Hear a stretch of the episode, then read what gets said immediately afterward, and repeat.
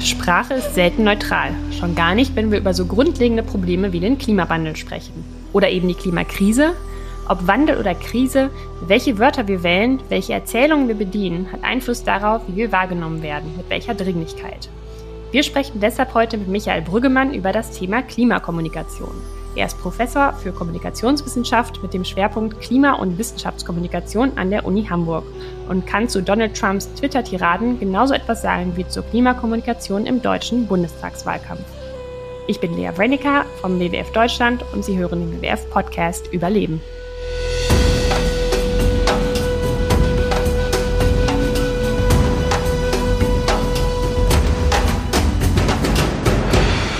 Lieber Herr Brückemann, es freut mich sehr, dass Sie heute bei unserem WWF-Podcast zu Gast sind. Ja, vielen Dank. Das freut mich auch, mit Ihnen sprechen zu können.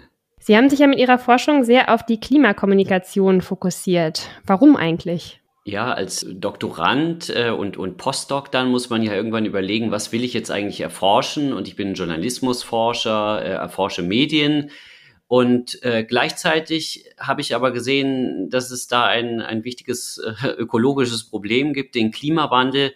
Und ich wollte eben Forschung machen, die auch irgendwie sozial und gesellschaftlich relevant ist. Und äh, ja, habe mir dann das Thema ausgesucht, obwohl das zu dem Zeitpunkt äh, 2010 in unserem Fach noch überhaupt nicht en vogue äh, war, äh, das zu erforschen. Und Leute haben auch gesagt, das ist doch langweilig, mach das nicht. hm. Und äh, ja, ich habe das dann trotzdem gemacht und genau, habe auch Glück, es hat mir Glück gebracht, äh, weil ich dann damit eben auch diese Professur für Klimakommunikation an der Uni Hamburg ergattern konnte. Also da kann man sich ja auch nur bewerben, wenn man vorher dazu geforscht hat. Äh, und insofern war das ein sehr großer, glücklicher Zufall für mich persönlich dann auch. Hm.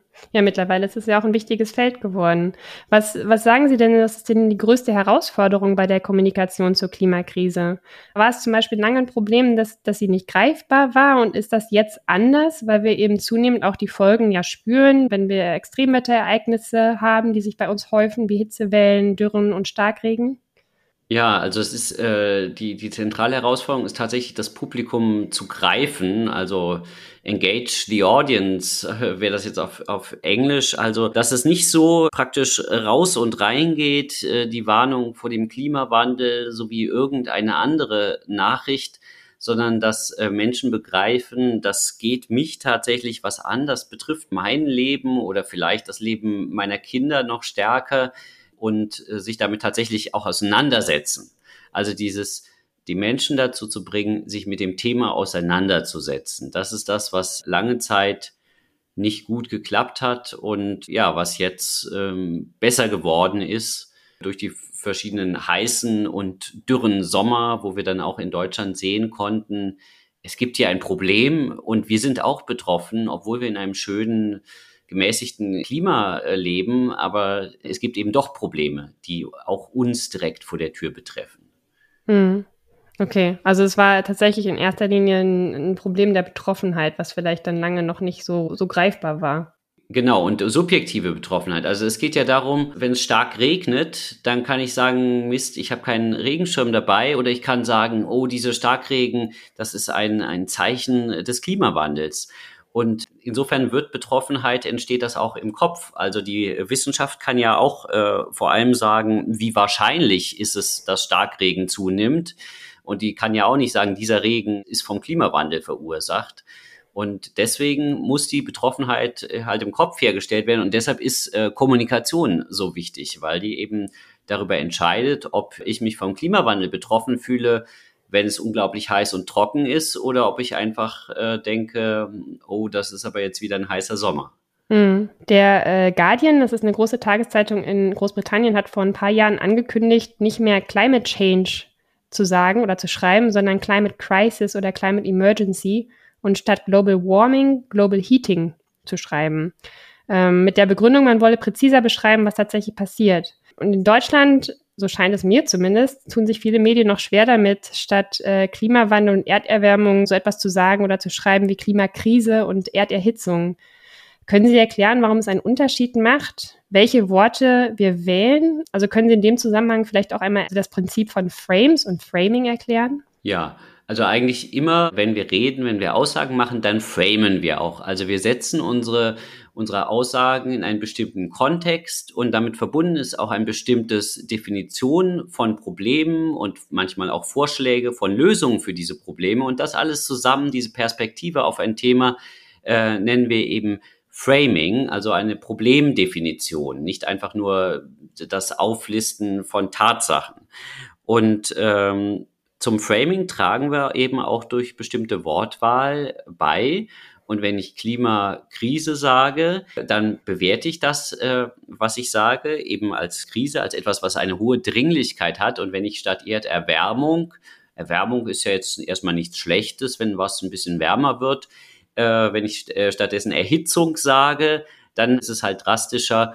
Und dann haben wir also mit, vor allem mit Krise dann, äh, dann haben wir eben ein Framing, das impliziert, wir sind jetzt hier gerade in einem akuten Problem und müssen jetzt etwas tun. Und wenn ich das kommunizieren will, dann ist es auch gut, wenn ich diese Wörter benutze. Wenn ich das aber nicht kommunizieren will, dann sollte ich die auch nicht benutzen. Also der Punkt ist eher, dass man jetzt nicht sagen kann, man muss immer den einen oder den anderen Begriff äh, benutzen, sondern man soll sich Gedanken machen darüber, wie man das Ding nennt. Und Klima Wandel ist eben ein extrem zurückgenommener äh, und äh, neutraler Begriff und der kommuniziert eben nicht die Dringlichkeit des Problems. Genau, also ist da wirklich die Frage dann, wie angemessen der Begriff eigentlich ist, wenn man sich anguckt, was, was der Klimawandel oder die Krise eben gerade für, für Auswirkungen hat. Aber generell ist es ja eigentlich auch so, dass Erderwärmung ist ja nicht wertneutraler als Erderhitzung, oder? Würden Sie das auch sagen? Also es ist ja, es ist ja beides, hat eine, hat eine Wertung impliziert. Ja, äh, genau. Also, also ich denke schon, dass jetzt äh, Erwärmung und Klimawandel die Begriffe etwas neutraler sind, weil das eben die etablierten Begriffe, da denkt man dann nicht mehr groß drüber nach, das sind die etablierten Begriffe, die in der Klimaforschung äh, für dieses Phänomen äh, gewählt wurden und benutzt wurden. Und wenn ich jetzt bewusst Emotionen und äh, Wertungen rausnehmen will, was ja Journalisten auch häufig tun wollen, dann benutze ich vielleicht die Begriffe, aber ich muss mir bewusst sein, dass die Begriffe auch als Verharmlosung ankommen können äh, beim mhm. Publikum. Weil Klimawandel, ja, das, die Welt, das Klima wandelt sich schon immer, und das stimmt ja auch, dass das Klima sich schon immer wandelt, aber den aktuellen ich nenne es jetzt mal Erhitzungsprozess, also diese schnelle und drastische Erwärmung, die unser Klimasystem durcheinander wirft, äh, das ist eben etwas, was was anderes ist als dieser über Jahrmillionen immer weiter erdgeschichtlich laufende Klimawandel, den es mhm. natürlicherweise ja auch gibt. Wie schätzen Sie denn die deutsche Medienlandschaft ein? Ist die Berichterstattung mittlerweile der Tragweite des Problems Klimakrise angemessen, was, was jetzt Quantität und Qualität angeht? Oder geht es hier auch sehr weit auseinander, was die verschiedenen Medien angeht, also von konservativer Presse zu progressiven Medien? Ja, es geht auf jeden Fall ähm, sehr auseinander, wobei eher ähm, Qualitätsmedien und äh, Unterhaltungsmedien auseinanderlaufen, wo äh, natürlich in den in den Qualitätszeitungen äh, und das sind ja auch die Konservativen, also auch der Wissenschaftsteil der FAZ äh, berichtet sehr viel über den Klimawandel, aber meinetwegen im, im Fernsehen kommt erstmal Klimawandel schon viel weniger vor und dann im Privatfernsehen, wo einfach weniger Information vermittelt wird, wo aber auch Leute zuschauen, ähm, da kommt das schon gar nicht vor, dann äh, Privatradio und so. Oder auch in, ja, selbst auch die Regionalpresse kommen solche Themen auch nicht so häufig vor. Und selbst wenn wir in diesen äh, hochqualitativen äh, Leitmedien schauen, was wir machen, wir haben einen, das heißt Online Media Monitor, also da verfolgen wir von ganz wenigen äh, Medien online die Berichterstattung über den Klimawandel und zählen die praktisch aus, wie viele Beiträge gibt es äh, und wie viel erwähnen auch nur das Wort Klimawandel einmal. Und mhm. dann kommen selbst eigentlich gute Leitmedien wie süddeutsche.de, die Tagesschau, äh, Spiegel Online, die äh, kommen trotzdem nur auf einen ganz geringen Anteil von Artikeln, der im Durchschnitt weit unter fünf Prozent liegt, manchmal auch eher so bei ein bis zwei Prozent der Artikel erwähnen Klimawandel auch nur. Es geht also mhm. nicht darum, dass jetzt jeder, jede News irgendwie über den Klimawandel sein muss. Aber der Klimawandel ist natürlich ein ganz wichtiges Querschnittsthema. Und gerade das haben die Medien jahrelang verschlafen, das deutlich zu machen, dass ganz viele politische, wirtschaftliche, vielleicht auch sportliche, kulturelle Ereignisse und Entscheidungen einen Klimaaspekt haben, der mitdiskutiert werden könnte. Und mhm. das äh, hatte eben der Journalismus verschlafen. Insofern gibt es zu wenig, also angesichts der Größe des Problems, gibt es zu wenig Artikel, die den Klimawandel nach vorne schieben als Thema. Gab auch bei Auszählungen zu Talkshows zum Beispiel, dass das jahrelang äh, nur ganz geringen Anteil gemacht hat äh, und, und über ja doch relativ nebensächliche Themen wird relativ viel geredet in den Talkshows des deutschen Fernsehens. Und genau, also quantitativ ist die Sache ganz einfach. Es ist einfach zu wenig. Und es ist zu wenig Querschnittsberichterstattung, dass man bei jedem Thema, das vielleicht nicht Klimawandel heißt, aber diese Klima Schutzaspekte mitdiskutieren könnte. Das ist das Hauptversagen dabei. Hm, okay. Inwieweit spielt denn noch die sogenannte False Balance eine Rolle? Das ist äh, das Phänomen, dass Klimaskeptiker oder Klimaleugner in den Medien überrepräsentiert werden, weil Journalistinnen natürlich immer danach streben, auch die Gegenseite zu Wort kommen zu lassen. Ja, das ist ein, ein Phänomen, was stärker im angelsächsischen Raum ausgeprägt war und auch da teilweise noch ausgeprägt ist. Aber da, da haben wir festgestellt, dass der Journalismus tatsächlich äh, offensichtlich einen Lernprozess durchgemacht hat. Ursprünglich eben aus dieser Idee der ausgewogenen Berichterstattung herauskommend, haben Journalistinnen und Journalisten oft gedacht, ja, wenn ich jemanden, der äh, vor dem Klimawandel warnt, äh, interviewe oder in einer Talkshow sitzen habe, dann muss ich auf jeden Fall auch einen einladen, der das Ganze abstreitet. Das nennen wir False Balance, falsche Ausgewogenheit, weil das ja eben gar nicht den Fakten entspricht, dass es irgendwie niemand debattiert darüber, ob es den menschengemachten Klimawandel gibt, ernsthaft. Jedenfalls kein Wissenschaftler redet darüber. Deswegen ist es auch nicht sinnvoll, bei so einer Debatte, die gar keine ist, jemanden einzuladen, die das äh, grundlegend abstreiten.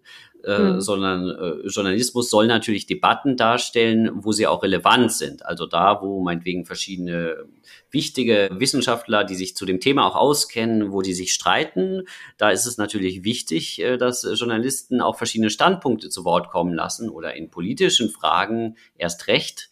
Mhm. Aber äh, es ist nicht Aufgabe, irrelevante, extreme Spinnereien ein Forum zu geben, nur weil die den Konflikt deutlicher machen. Also das ist mhm. halt, das gibt's immer noch und das ist immer noch sehr präsent, dass äh, Konflikt ein wichtiger Nachrichtenfaktor ist. Das heißt, Journalistinnen, Journalisten schauen drauf, wo ist der Konflikt hier und, äh, und haben dann eine Tendenz, die extremen Meinungen zu Wort kommen zu lassen. Und das gibt es immer noch. Das sind zwar vielleicht nicht mehr die totalen Spinner, also die sagen, Klimawandel gibt's gar nicht. Die kommen in äh, den deutschen Medien eigentlich wirklich seltener zu Wort. Das äh, muss man einfach so sehen. Das ist nicht mehr so ein relevantes Problem bei uns. Aber es gibt dann immer noch relativ extreme Meinungen und die werden bevorzugt gegenüber moderaten Meinungen, die eher äh, für Kompromisse hilfreich wären.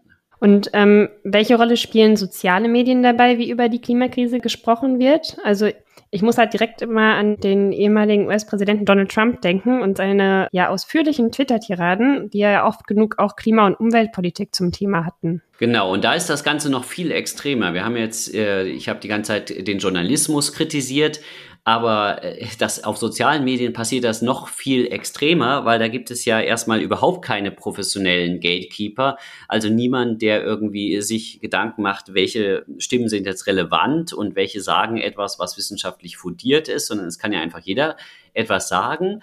Und dann sind die Algorithmen eben so gepolt, dass sie die Botschaften verstärken, mit denen Leute intensiv interagieren. Und wenn ich mich über was aufrege oder was meine eigene Meinung extrem bestärkt, dann interagiere ich mit diesen Social Media News eher. Und dadurch werden auf, in sozialen Netzwerken die extremsten Meinungen nochmal stärker verstärkt. Und in Debatten äh, beobachten Social Media Forschende eben auch, dass moderate Stimmen dann eher dazu neigen, zu schweigen. Also wenn man eher ein friedliebender Mensch ist, dann will man sich nicht in diese aggressiven Debatten verwickeln und dann schweigt man auf Facebook oder auf Twitter äh, zu diesen politischen Themen. Und ja, so kommt es dann zum Phänomen Trump, dass der, der mit den krudesten, aggressivsten Behauptungen äh, anrückt, äh, dass der durch die Algorithmen nochmal verstärkt wird, dessen Meinung und eben durch die menschlichen Schwächen auch, also von den anderen mhm. Mediennutzern, weil wenn die das dann weiterleiten oder liken oder auch haten, sich darüber aufregen, dann verstärken sie es natürlich, dass diese extremen Meinungen äh, prominent werden weil ich jetzt äh, leider äh, Trump schon im Kopf habe. Warum wird von manchen Medien und von manchen Politikerinnen nach wie vor dieser Narrativ auch bedient, äh, Klimaschutz und Wirtschaft gegeneinander auszuspielen? Das hat Trump ja auch oft gemacht. Wenn, wenn doch die Wissenschaft ganz klar zeigt, dass Wirtschaften eben nur langfristig erfolgreich sein kann, wenn wir unsere, unsere Lebensgrundlagen nicht zerstören. Also was, was erhofft man sich davon? Ja, das ist Bequemlichkeit und äh, also ich denke, das ist intellektuelle Bequemlichkeit einerseits und politische Strategie andererseits.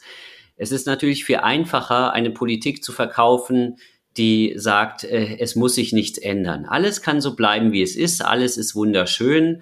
Äh, liebe Wähler, wählt mich, äh, mit mir bleibt alles gleich. So, das ist, äh, kann eben strategisch gut sein, um einfach gewählt zu werden weil Leute mögen ja Veränderungen nicht unbedingt so gerne, weder die Wähler noch die Politiker. Und es ist natürlich auch intellektuell bequem, weil man sich da nicht Gedanken darüber machen muss, wie alles umzustrukturieren ist und weil einem auch zahlreiche Konflikte erspart äh, bleiben. Also wenn ich jetzt die Grenzwerte für CO2 äh, erhöhe, dann stehen die äh, Lobbyisten der Autoindustrie vor meiner Tür und mit denen muss ich mich dann auseinandersetzen. Und vielleicht sind das auch Leute, die mir viele Wahlkampfspenden gegeben haben. Es gibt also, es ist einfach unangenehm, wenn man sagt, es muss sich ganz viel ernsthaft verändern. Und das wird auch äh, Leute was kosten. Also irgendwer hat dann einen Nachteil davon. Äh, selbst wenn man sagt, Klimaschutz und Wirtschaftswachstum, bedingen sich. Also langfristig ist das super und da sind sich ja die Experten auch einig und die Windkraft, Solarenergie und so sind ja Erfolgsgeschichten, die Arbeitsplätze geschafft haben, aber eben nicht überall und nicht unbedingt äh, sofort. Also wenn ich ein Kohlekraftwerksbesitzer bin, dann werden bei mir natürlich keine Arbeitsplätze durch Windenergie geschaffen. Das heißt, es mhm. gibt schon Leute, die was zu verlieren haben, immer wenn es eine Veränderung gibt. Und die Leute sind alle dagegen. Und die bringe ich gegen mich auf, wenn ich Veränderungen predige als Politiker. Hm. Obwohl das natürlich auch verschleiert, dass die größeren Veränderungen natürlich drohen, wenn wir eben nichts tun. Also wenn die Erderhitzung ungebremst fortschreitet. Ja, und das ist dann halt dies, äh, das nennt man dann Discounting the Future, also das, was weit weg ist. Kosten, die weit weg sind, die nehmen wir nicht so ernst. Äh, aber Kosten, die nah dran sind, die nehmen Menschen eben äh, ernster und machen sich mehr Gedanken darüber. Aber das eben langfristig, äh, oder sehen wir ja jetzt schon, also wenn wir irgendwie vor 40 Jahren angefangen hätten, Innovationen voranzutreiben und eine vernünftige Klimapolitik zu machen, dann wäre das ganze Problem ja gar nicht so groß geworden. Aber man hat halt sowohl, sowohl die Vorteile dieser Politik stellen sich erst sehr viel später oder später jedenfalls nicht sofort ein und die Kosten äh, stellen und den Ärger, den man damit hat, der stellt sich aber sofort ein. Mhm. Konnten Sie denn feststellen in Ihrer Forschung, ob es ähm, einen Unterschied gibt zwischen der Kommunikation über die Klimakrise in Ländern, die schon viel extremer von den Folgen betroffen sind? Also ich könnte mir zum Beispiel vorstellen, dass man auf den Malediven mit einer ganz anderen Dringlichkeit von, von Klimaschutzmaßnahmen spricht, ähm, wenn das eigene Zuhause eben akut vom Untergang bedroht ist oder in Australien zum Beispiel auch, wo die Buschbrände immer verheerender werden und das Great Barrier Reef vor der Haustür abstirbt. Ja, so, so wäre das, wenn die Menschen rational äh, wären, aber ist es nicht.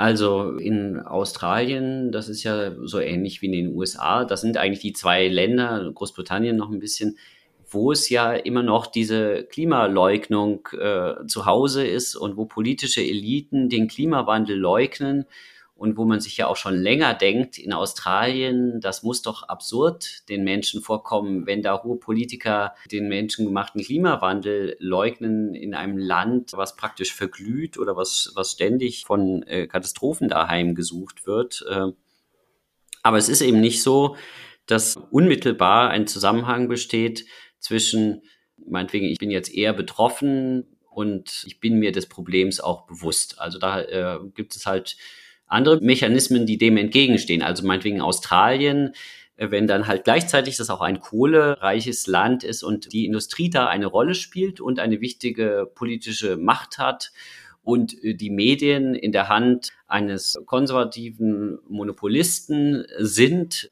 also die Printmedien jetzt in Australien oder Online-Medien, äh, und die halt dagegen Stimmung machen, ähm, dann kann das manchmal mächtiger sein als die Naturgewalten, denen die Menschen mhm. ausgesetzt sind. Ähm, in, in, Deutschland spielt die Klimakommunikation ja dieses Jahr jetzt eine besondere Rolle, weil es ein Kernthema im Bundestagswahlkampf ist. Beobachten Sie das ganz genau, wie sich die Parteien und die Medien zu dem Thema verhalten und können Sie uns schon mal äh, erste Eindrücke äh, geben aus kommunikationswissenschaftlicher Sicht? Ja, also wir haben da jetzt natürlich keine fertigen Analysen auf die Schnelle parat, aber deshalb kann ich da auch nur tatsächlich meine Interpretation äh, zu geben. Aber für mich äh, ist jetzt das Schlimmste eingetreten, was ich befürchtet hatte, dass man nämlich in so eine Diskussion um Kosten und Verzicht, äh, Verbote und Verzicht. Also äh, in meiner Wahrnehmung äh, haben sich die verschiedenen politischen Akteure jetzt irgendwie auf die Grünen eingeschossen und überbieten sich darin zu versprechen, ähm, dass ja niemand auf irgendwas verzichten muss, dass wir ja alle weiterhin einmal im Jahr nach Mallorca fliegen können, dass wir weiterhin äh, günstig tanken können, also die jetzig noch Regierungsparteien leugnen ja im Grunde ihre eigene äh, Politik, die ja darin besteht, den Benzinpreis zu erhöhen, äh, indem sie dann sagen, ja, aber Benzin darf nicht so teuer werden, wenn dann halt von den Grünen zwei Cent mehr zwei Jahre früher vorgeschlagen werden, was also eine wirklich sehr, sehr bescheidene Sache ist. Und insofern wird zwar über Klimawandel geredet und ja, um jetzt auch was Positives zu sagen, man kann schon also positiv ist jetzt erstmal schön, dass alle politischen Akteure in Deutschland äh, sich einig, alle relevanten demokratischen politischen Akteure sich einig sind, dass der Klimawandel ein wichtiges, ganz wichtiges Thema ist und alle wollen auch Klimaschutz machen. Das ist das Tolle. Und dann kommen wir aber zu dem Negativen, was ich gesagt habe dass, und was ich befürchtet hatte, dass man sofort in so eine Diskussion, oh nein, es wird irgendwas teurer oder irgendwas wird irgendwem verboten, irgendwer kann irgendwas nicht machen, was er vorgemacht hat, mhm. dass wir genau in diese Diskussion reingeraten sind und ja, und dann frage ich mich, wo der große Klimaschutzwurf dann äh, herkommen soll, wenn äh, es nirgendwo wehtun darf, wenn niemand betroffen ist, wenn niemand etwas zahlen muss, wenn niemand etwas anders machen muss, dann ändert sich mhm. auch Politik ja nicht. Das stimmt. Ja, dann bin ich sehr gespannt, was Sie sagen, wenn der, wenn der Wahlkampf vorbei ist. Also wenn wir, dann muss ich Sie im, im Oktober oder Ende September nochmal fragen, wie sich die Diskussion auch vielleicht verändert hat. Ja, das, das wird wirklich sehr spannend bleiben, äh, wie das auch äh, bei den Menschen, äh, bei den Wählern äh, ankommt. Ob dann doch irgendwann das wieder in die andere Richtung umschlägt und irgendwie deutlich wird, hey, die Menschen den kann man schon ein bisschen was zumuten. Die sind schon auch bereit äh, für Veränderung und die wollen jetzt auch die Veränderung. Und dann könnte sich, wenn das äh, breiter wahrgenommen wird, dann wird sich auch ganz schnell äh, was ändern. Also äh, bei allen politischen Parteien. Also das mhm. haben wir ja bei Markus Söder äh, gesehen in Bayern, wo plötzlich die CSU ergrünt ist äh, nach diesem äh, Volksbegehren gegen das Bienensterben, mhm. äh, wo es plötzlich diese radikale Wende gab. Und ja, wenn, wenn die Politiker das merken, dass es vielleicht doch ein paar Leute gibt, die, die das einfach in Kauf nehmen, dass, ich auch, dass sie auch selber irgendwas tun müssen, und das Politikwandel schon auch heißt, dass irgendwie, irgendwie sich irgendwas verändert, äh, dann kann ich mir gut vorstellen, dass es auch die anderen Parteien dann, also nicht nur die Grünen, die einfach ökologisch per se sind, sondern auch die anderen Parteien, das, äh, das wieder stärker nach vorne nehmen und, und wirklich zu überlegen, ja, wo sind denn jetzt die großen Veränderungen, die wir vorschlagen, wenn wir doch sagen, dass wir Klimaschutz machen wollen? Hm. Ja, Umfragen gibt es ja auch eigentlich schon zur Genüge, die genau das zeigen, dass die Mehrheit der Menschen die Klimakrise für die aktuell größte Bedrohung halten und auch bereit sind, da, da was zu tun. Das heißt, ja. es muss noch ein bisschen, es muss eigentlich nur noch ein bisschen mehr in der Politik ankommen. Das, das wäre natürlich schön. Und das Spannende ist, dass das zum Beispiel auch in anderen Ländern, wo man es gar nicht denkt, auch in den USA ist äh, eine Mehrheit der Bevölkerung dann äh, bereit für, äh, für Klimaschutz, äh, Regulierung äh, zu akzeptieren. Und selbst da gibt es eben diese Befragungen, die zeigen, dass eigentlich so natürlich nicht alle, aber dass schon viele, viele Menschen zu vielen Dingen bereit werden, wo dann in den USA speziell jetzt, also da ist es noch extremer, dass da die politischen Eliten jedenfalls auf der einen Seite äh, das massiv äh, blockieren und äh, genau. Ja, ja, spannend. Also wir haben auf jeden Fall, glaube ich, noch interessante Wochen jetzt äh, vor uns bis zur Bundestagswahl. Vielen Dank, dass Sie sich heute die Zeit genommen haben, uns so ein bisschen zu erklären, was es mit der Klimakommunikation auf sich hat und welche Tücken auch lauern. Ja, danke und sehr gerne. Wir Menschen sind also doch eher emotionale Wesen statt rationale. Das zeigt sich auch beim Thema Erderhitzung und wie wir darüber kommunizieren. Wie stark sind wir von den Folgen betroffen? Welche Kosten und Veränderungen werden mit den so wichtigen Schutzmaßnahmen verbunden? Und welche mit dem Nichtstun? Das alles schlägt sich in unserer Kommunikation nieder. Spannend wird in den nächsten Wochen nun, ob im Wahlkampf weiter ein verkürztes Kosten- und Verbotsnarrativ bedient wird oder sich die Debatte öffnet, um die Dimensionen abzuzeichnen und wie es tatsächlich geht. Das war der WWF-Podcast für diese Woche. Vielen Dank fürs Einschalten.